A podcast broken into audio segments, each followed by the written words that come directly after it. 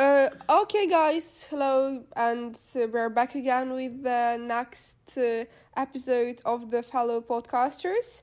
And today's topic is also uh, one of the most requested ones uh, because we like created the special question box on Instagram, and uh, many of you also asked this question.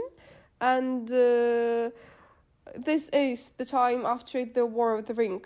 So I guess we should quite specify uh, what we are planning to talk about.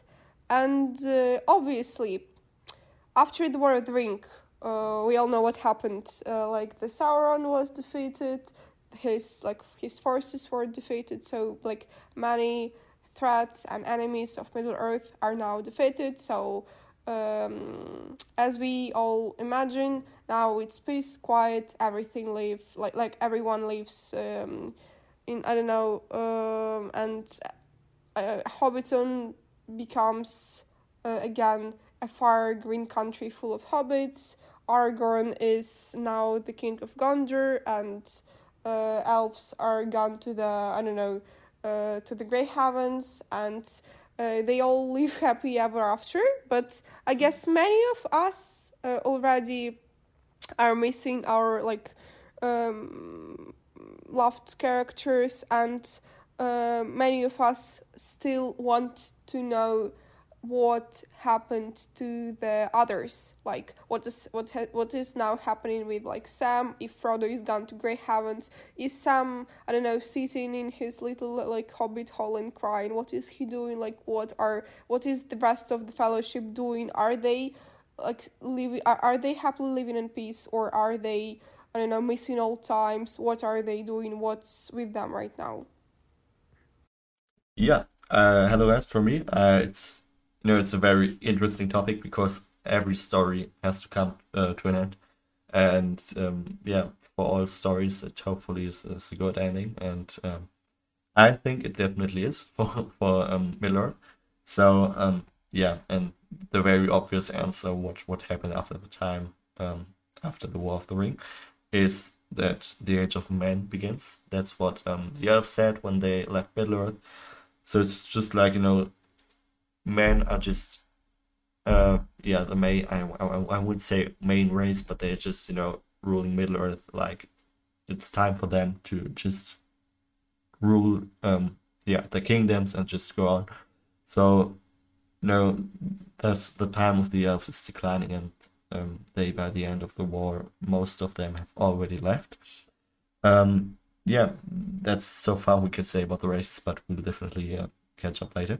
So um, yeah, it's it's very you know all of them uh, went their own way of the fellowship, the guys. So um, to dive deeper into the faith of the main characters, um, all of the accolades are great, but Aragorn got his true happy ending by marrying Arwen not long after this, and they ruled Gondor, uh, ruled Gondor and Arnor together until 120 of the Fourth Age, and I think uh, until that it's it's very nice ending because you know, um, as we all know, Elrond talked to Arwen and said, you know, he will not be around forever and he will be lonely one day, and that she outlives every single person she, she loves, um, which is kind of sad for me. But you know, when you think about, uh, Arwen just wanted to be happy at this time, uh, just wanted to live uh, the life with Aragorn, so yeah, it's it's it's a very nice ending for me. So they had a son, uh, Eldarion, as well as uh, one of the unspecified uh, unspecified uh, number of daughters,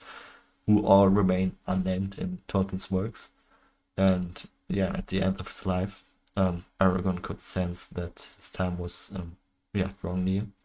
Uh, he said goodbye to his children and left his crown and uh, scepter to Eldarion to rule in his stead. And yeah departed for the House of Kings in Minas Tirith, and yeah, I think that is a very beautiful ending for a character, um, for two characters, Arwen and Aragorn, because Aragorn was just you know he fulfilled his uh, you know the prophecy that was just going to be king, um, and he was great king uh, before and after the crowning. So I think it's very beautiful, perfect ending for two characters that we love I think all of us laugh. and it's it's nice to see that Arwen just you know got her uh, got to see um yeah got to live the beautiful life with Aragorn and her kids. So it's just um for me I think it's it's a very beautiful ending for them both. So um yeah that's how Aragorn and Arwen just uh, stayed after the time of the War of the Ring. So yeah. Mm-hmm. Yeah, I agree with you here, but I guess uh, unfortunately at some point Aragorn died, and I guess that a logical ending to this would be that Arwen, obviously she's immortal, she couldn't, I guess she couldn't live in Middle Earth without him, so she ended up in Grey Havens anyway. So like he, he definitely ruled uh, like and lived a beautiful rest of his life. But at some time uh, he's a, like he's a man even though he's like the higher i don't know race or higher rank of a man. Uh, but uh, obviously middle earth people they all like died at, like at some point of their lives.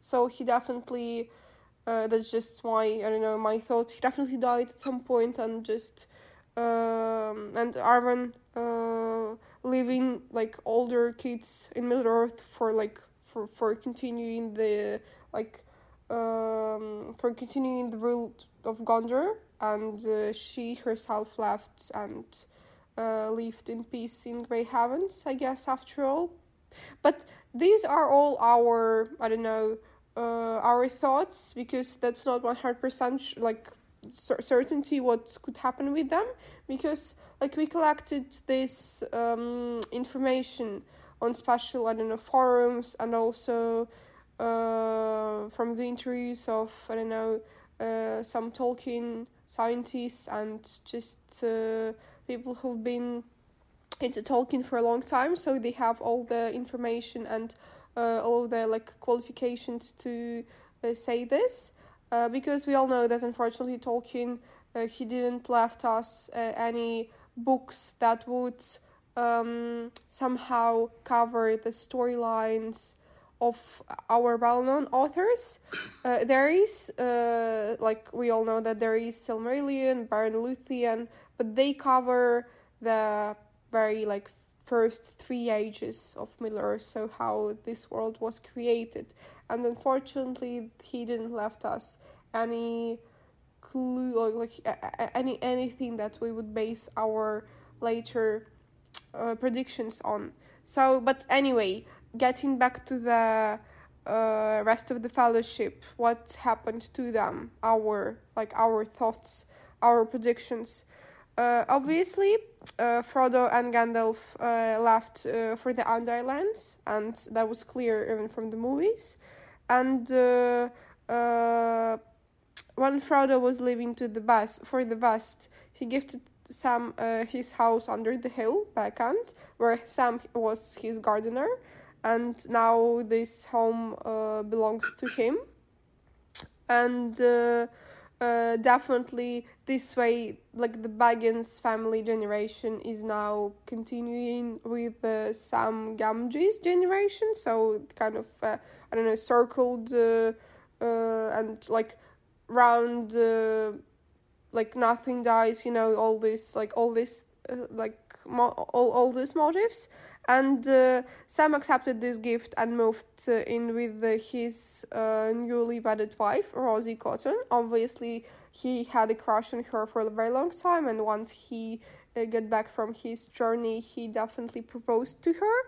Mm, but before being able to fully rest, Samwise put his gardening skills to work and helped restore much of the Shire, which was ravaged by war yeah, uh, even though in the movies it wasn't shown, but honestly, in the books, there is like, I don't know, 10 chapters dedicated to War of the Shire after the, um, I don't know, after uh, what is like, there is episode obviously with the coronation of Aragorn and uh, all these like I don't know happy motives of uh, him reuniting with uh, Arwen. And in the Lord of the Rings books after that, there is a huge, I don't know, huge episode of how hobbits are returning to the shire to the shire to Hobbiton. They are finding out that it's now under the command of uh, Saruman and uh, the Grima, and they are con- they have conquered half of the Hobbiton, and this is where hobbits are organizing. Also, I don't know, like. Um, uh, some kind of army in order to free it, so there's a huge chapter dedicated to it. And uh, yeah, getting back to Sam, so he married Rosie and had uh, I don't know what it is based uh, on, honestly, but the, he had 13 children. That's enough, but I guess at the time it was pretty common for hobbits to have big families. Yeah, yeah, I think uh, you know, for me, um, the ending with Sam is, uh, as it mentioned here, and um, in, in the internet, it's very, it's a nice ending for me. Um, I think, um, yeah, um, I think uh, that the Tolkien just you know haven't told everything about the endings of, of the Fellowship.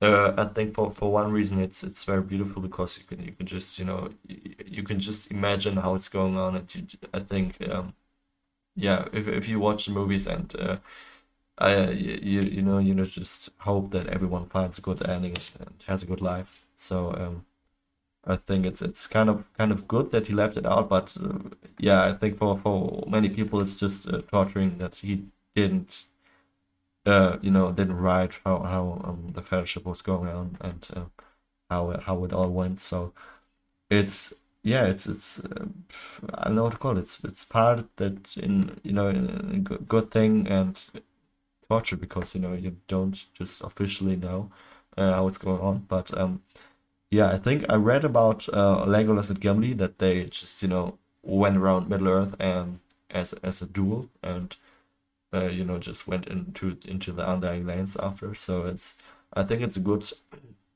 uh, portrayal of of their uh, of their friendship that they just you know uh, traveled around Middle Earth and helped the people and just you know went to the Undying Lands together. Um, if it was that way, I think it's a good portrayal of um, you know their friendship as they you know grew together over over the movies and um, yeah it's it's very uncommon friendship uh, from Broford and Elf but uh, if it went that way that you just uh, you know lived together and um, went to the Undying Lands I think for me it's it's very nice ending for them too. But um, yeah. I hope I just hope um, that Tolkien um, meant it that way and that they all just had a good ending and had a good life and just you know uh, even though it's fiction but I just hope it. So um, that he just um, meant the endings for for them so yeah it's it's very uh, it's kind of uh, mysterious but uh, I hope they just um, you know Tolkien just um, gave them a good ending and uh, yeah that's that's what I can say about all that stuff so um, yeah, Sam having a good life and you know just uh, being with with her with this uh, free partner and having thirty children. I think that's what he, he always wanted. So um, as he as he lied on on the Mount Doom as uh, after they destroyed the ring, um, it you know he said that um, I know how the exact quote was, but it said if I was ever uh, to marry if I was ever if I ever married one, it was it would be her or something like that. So, you know, deep inside, he just wanted to marry uh, Rosie Cotton and just had a good life with her, and it's it's beautiful that that he got it that way. So, I think it's it's uh, quite a good ending for all of them. I hope so, and um, yeah. Yeah, I agree with you here, and just uh, wrapping it all up, I wanted to say that unfortunately that's a, like uh, a very um, I don't know not like not bad fate but very unfortunate fate uh, for most of the fiction books uh, where authors they didn't left us any clues or any like ideas uh, what could happen to their like main characters. And all the fans are trying to you know brainstorm what is happening what could happen to our main characters. And they are kind of overthinking a lot with it. And i guess that uh, it's very important to leave tolkien stories original as they were once created without fandomizing anything else it's obviously very good to just dream a bit about what is happening with uh, our like favorite people but it's very important to keep the stories authentic because that's what makes them like that usually interesting so that's my like that's my view on it Yeah, that that's true. That's a good point, you know. But um, when you uh, I don't know, have you have you watched the Chronicles of Narnia? yeah yeah it was Yeah. honestly one of my favorites even uh, yeah i wa- i read the books but the book series and the movies these were one of my favorites as well Yeah, I, I just you know a few days ago I, on social media I found out that they kind of all die at the end, or just uh, died in a play uh, in, a, in a train crash, which really broke my heart. But I, I in the books, yeah. You know in the books uh, i i honestly i don't like exactly remember what happened to them but it's very very complicated. They all went to some kind of uh, i don't know place was that uh, i don't know garden of eden or was it uh gosh i forgot so they all kind of they died in the real world in, in the real world but they continued living in narnia as it was some kind of uh like it was some kind of paradise yeah it is very very complicated and i what i remember is that susan i mean the the the oldest sister was it susan or was it Uh, yeah, was Susan? Yeah. the oldest sister because somehow she didn't believe that Aslan. She, okay, she grew up. She didn't believe that Aslan uh, is I don't know uh, that, uh, that that Aslan is true. So sh- she like uh, she was little girl. She traveled to Narnia and she had uh, like she was obsessed with Aslan and everyone else. But then she grew up and she stopped believing in the um, you know in all of this and she didn't she didn't get to Narnia after she died so that was very sad for me so Yeah, it's it's very tragic. I, I read it on, on Instagram. I found out on Instagram. very tragic I don't know why it's a children's book I don't know why uh Clive Lewis decided to create such a I don't know a, a, a thoughtful ending for a book series because it's Yeah. been like eight books I was reading them when I was 12 years old and that was i mean that was i i got a heart attack while i was reading the last book so Yeah, I, I understand that because you know it's uh kind of when I when I read it on Instagram yesterday, I was just I couldn't believe it. your world it. was just turned the other way yeah It, it really was. I just watched the movie, so I was just like, oh, it's happy, happy, happy ending. They're just you know going on. it, it is just based on the first three books then there is a hell of like five like five books after all so that's by the way what's your favorite movie like um out, of the three or what were there even four i wanted Um, honestly to rewatch them because it gave me it, it they they give me so many good memories Oh yeah, yeah, me too. It's you know for me it's just childhood. I watched them as early as Lord of the Rings, so for me, I think it's it's kind of classic. But the first one is you know it just uh, got my heart. So, uh, second one is is not bad too, and I think the third I watched in cinema, but I didn't like it at all. So for me, one and two. Uh, so the the first is is my favorite to the very honest. first What one yeah my favorite too Yeah. Yeah, it's very uh, it's very nice story. So if you haven't watched it, guys, watch Narnia. And but I think it's a good example of uh, how how the ending of, of a story can be and how tragic tragic it can be. So I think for me, uh, it's it's kind of good how Tolkien just uh, left us with with the characters. Um, so it doesn't imagine if it just turned out the bad, so that everyone dies and just you know, it wouldn't.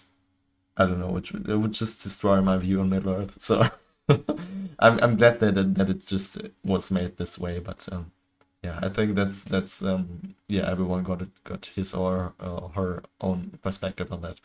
But uh, for for me, it's good. late, like last thought on this. Uh, Tolkien and Lewis, they were actually best friends, and I don't know why Tolkien didn't tell his best friend not to torture the fans at the end.